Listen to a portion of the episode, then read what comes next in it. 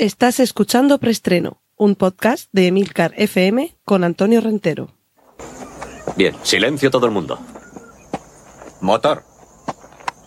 Sonido. Claqueta. Escena 1, toma primera. Acción. Saludos y bienvenidos una semana más a Preestreno, el podcast de la red de Milcar FM, donde cada semana contamos las últimas noticias de cine y series de televisión. Recordad que en las notas del podcast están los enlaces a los contenidos audiovisuales que mencioné a partir de ahora, así como el minuto en el que comenzamos a hablar de cada una de las secciones que componen este podcast, como la primera con la que empezamos ahora, que es la de noticias. Cortinilla de estrella y... La de noticias de cine, quería decir, perdón. Eh, muy brevemente, esta semana tenemos un poquito de sobrecarga porque hemos tenido estas dos vacaciones, estas dos semanas de vacaciones aquí en Murcia, ya sabéis, Semana Santa y fiestas de primavera, y se nos ha acumulado un, un poquito. Eh, en fin, vamos a ver si nos da tiempo a que esto no sea demasiado largo. Y vamos a empezar precisamente con, con poquitas noticias, con tres, en cuanto a películas originales, películas que no procedan de adaptaciones, ni de novelas, ni, ni nada previo. Tenemos el tráiler de Anna, con dos Ns, que es la nueva película de Luc Besson, casi podemos decir la nueva Nikita de Luc Besson, porque de nuevo tenemos a una a una chica que es la protagonista de la acción, una bella modelo. En este caso, tengo por aquí apuntado el nombre de la, de la actriz, actriz barra modelo, Sasha Luz, a la que vimos previamente en eh, Valerian y la ciudad de los mil planetas, aunque un poquito disimulada por el maquillaje digital, porque interpretaba a una alienígena. En este caso, con Ana tenemos una nueva película escrita y dirigida por Luc Besson, que por cierto en su momento ya dije yo que seguro que no cumplía su palabra y que esperaba que no la cumpliera cuando dijo que se iba a retirar de la dirección. Afortunadamente ha recapacitado y ha corregido esa idea.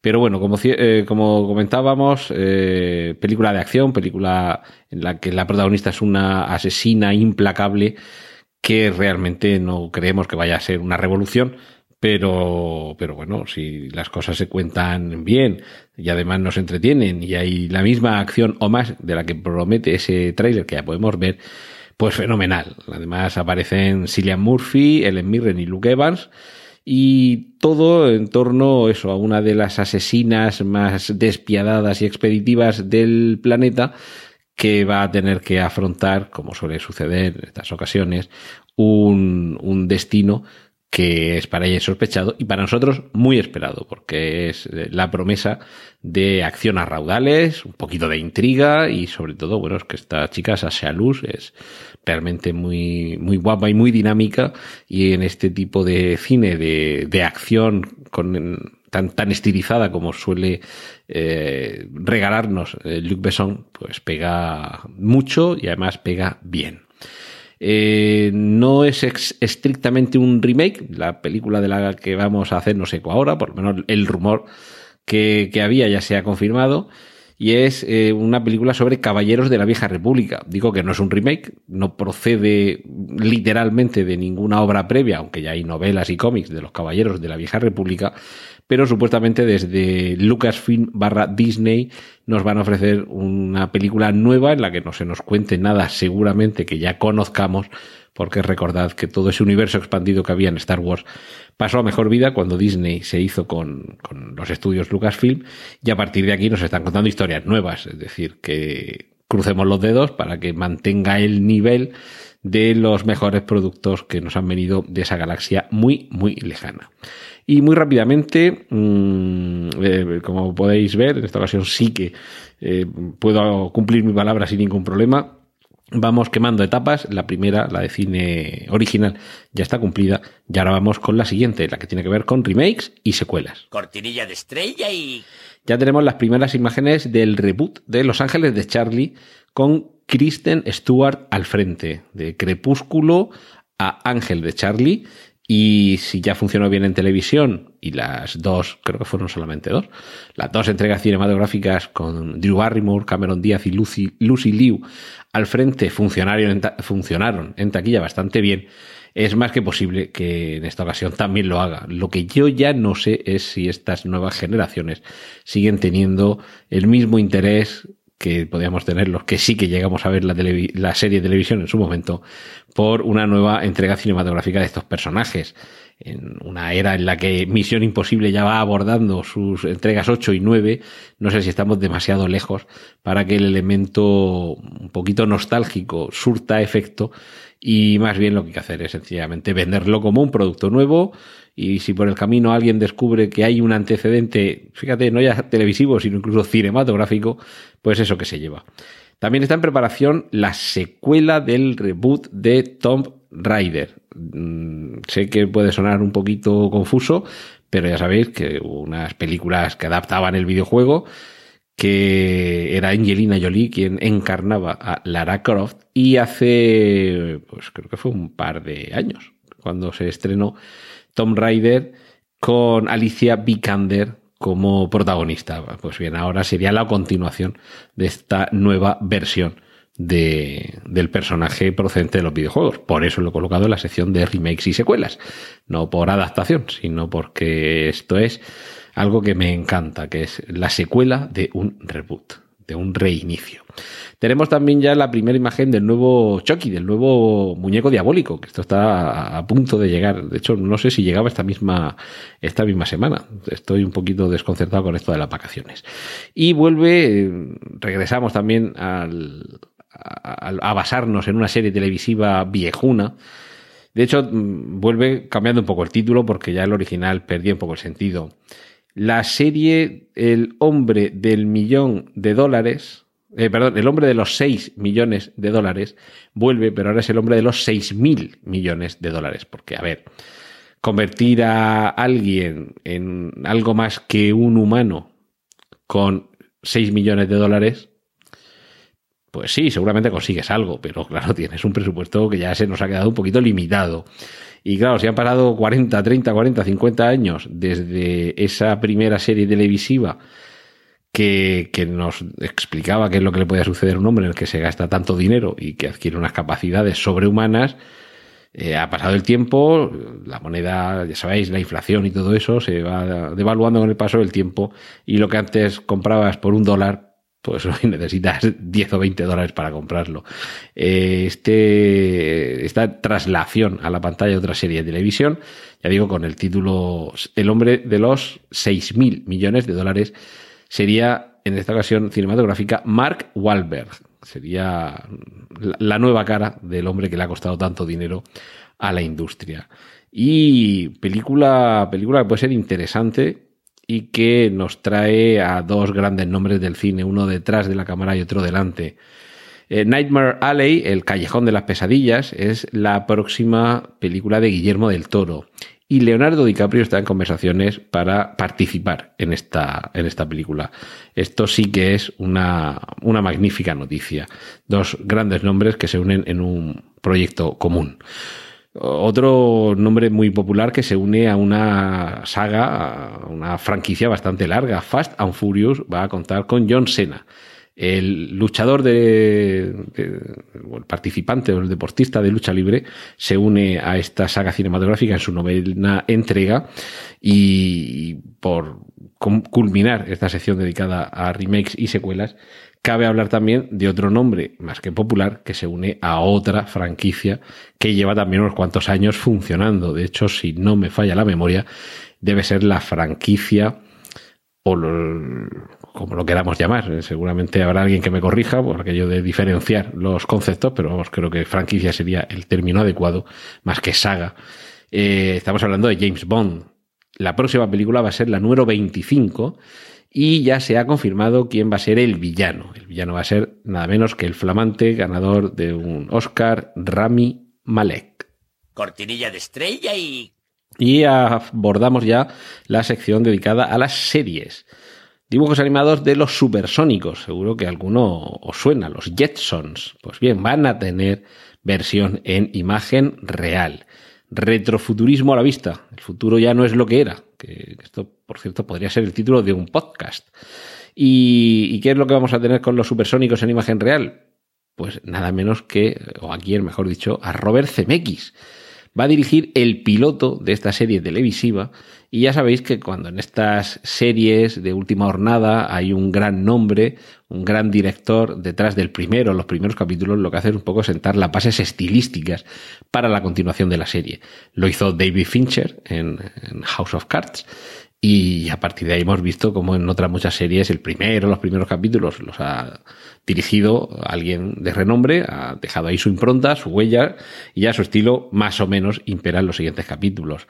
Es decir, que puede tener más que, más que buen aspecto y puede ser más que interesante esta serie en imagen real, como digo, de los supersónicos.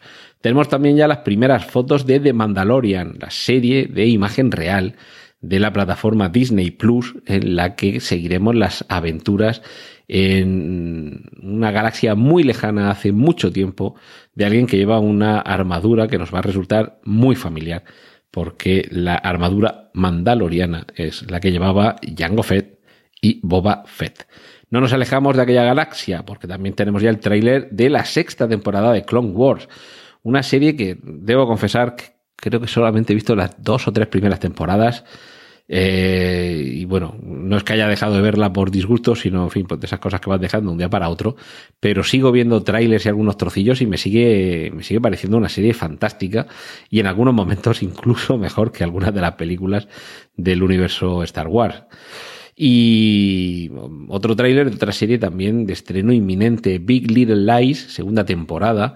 Seguimos con esas pequeñas grandes mentiras, esas grandes mentirijillas que en una comunidad bastante cerrada van a tener una repercusión insospechada para las mujeres protagonistas de esta historia.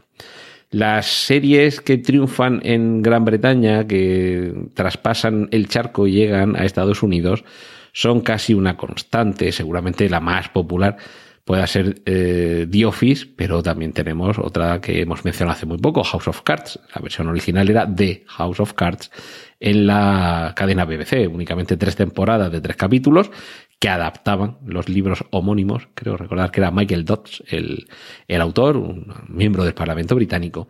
Y ahora eso sucede otra vez con Utopía, una serie muy recomendable y que veremos a ver si la traslación estadounidense es más o menos fiel o se va por sus fueros que es lo que ha sucedido, por ejemplo, con House of Cards. En este caso, la versión estadounidense de Utopía va a estar protagonizada por John Cusack. Y más, eh, más series, en este caso una comedia que prepara Netflix con Mike Myers como protagonista. El memorable Austin Powers vuelve a ponerse delante de las cámaras, en este caso, para protagonizar, como digo, una serie de comedia que no le sale mal la comedia, si eres de los que enganchan ese tipo de humor, pero también es cierto que Mike Myers tiene una carrera como actor dramático que tampoco, que tampoco deberíamos, deberíamos olvidar. En cuanto a series que probablemente terminen cayendo en el olvido, pero cuando pase mucho tiempo, una de ellas puede ser Better Call Saul o Better Call Saul supongo que será así como mejor se pronuncie. En este caso se anuncia que la temporada sexta va a ser la última y, bueno, quizá la salida digna sea una, buena razón para dejarlo ahí. Es una serie que está funcionando bastante bien, no está decayendo en su ritmo y, claro, todo hace sospechar que debería concluir cuando enlazaría más o menos la, la trama con el arco del personaje mm, en la serie de la que procede, ya que estamos hablando de un, spin-off que no es otra que Breaking Bad. Otro nombre de la gran pantalla que se pasa a la pequeña, una serie titulada What If, estará protagonizada por René Selveger. Esta serie de What If, que literalmente significa Easy, en, en, condicional, en fin, ¿y si pasara esto? Es una serie de las que se llaman de antología, es decir, al estilo de mm, American Horror Story. Es decir, que cada temporada puede compartir algunos personajes, por ejemplo, eh, perdón, algunos actores, pero los personajes, las tramas, las situaciones podrían variar de una temporada a otra o de un capítulo a otro. Mm, de momento, la información que tengo a mí me pega más que sean capítulos más que temporadas eh, diferentes. En este sentido, nos puede recordar a, a, otra serie que está también teniendo mucho éxito y que no tengo por aquí la noticia, pero la leí el otro día y como me acuerdo, aprovecho y os la cuento, y es que se habría firmado ya, o se habría confirmado ya una segunda temporada de The Twilight Zone.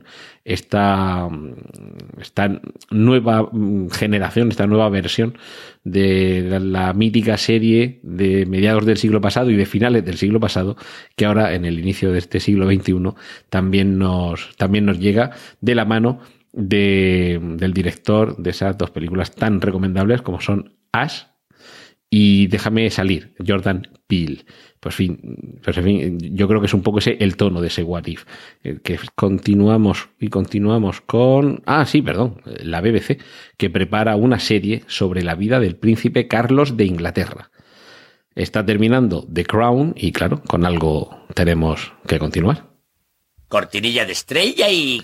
En este caso continuamos con la sección de cómics, también muy rápida esta semana. Ya tenemos las primeras imágenes de Swamp Thing en la serie de DC Universe. Swamp Thing, recordad, la cosa del pantano.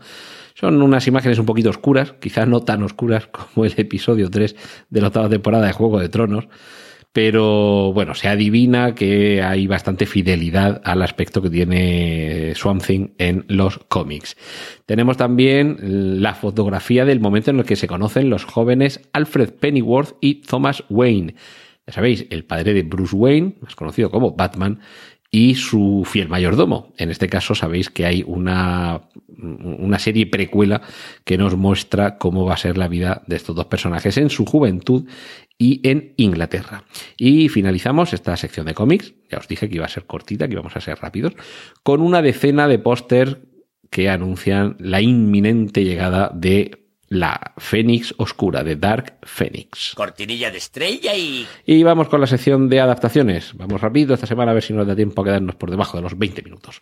Ya tenemos un tráiler un poco pésimo, todo hay que decirlo, de Sonic the Hedgehog, la película que adapta las aventuras de Sonic el Erizo, el famoso personaje de los videojuegos de la plataforma Sega, con imagen real, eso sí, el erizo sí que está hecho por ordenador y eso es lo que resulta bastante lamentable. Pero mejor comprobadlo con vuestros propios ojos si es que no os sangran. Eh, con lo que espero que no nos sangren los ojos ni los oídos es con una nueva adaptación de la novela de Aldous Huxley, Un Mundo Feliz, que va a estar protagonizada por Alden, a ver si lo pronuncio bien, Ehrenreich, que si no os acordáis de él, es quien le ponía rostro al joven Han Solo en la película Solo. En esta novela eh, de Un Mundo Feliz se nos cuenta esa distopía de un mundo en el que de ahí seguramente procedería la inspiración para este momento de Matrix.